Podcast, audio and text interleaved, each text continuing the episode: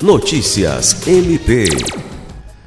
O Ministério Público do Estado do Acre, por meio do promotor de justiça Rafael Maciel, juntamente com psicólogas do Centro de Atendimento à Vítima, se reuniu nesta segunda-feira com servidores do Distrito Sanitário Especial Indígena do Alto Juruá para discutir a notificação de violência contra mulheres indígenas. O objetivo da reunião, que teve colaboração do Ministério Público Federal, por intermédio do Procurador da República Bruno Araújo de Freitas, foi dialogar sobre a responsabilidade dos profissionais de saúde que atendem nas aldeias indígenas em notificar todos os possíveis casos de violência de gênero, uma vez que a omissão pode prejudicar o bem-estar, a integridade física e psicológica da vítima.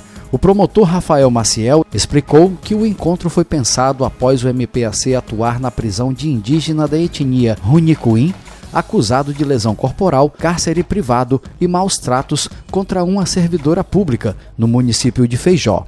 De acordo com o promotor, a notificação por parte das unidades de saúde que atendem a vítima contribuem para impedir que casos assim aconteçam.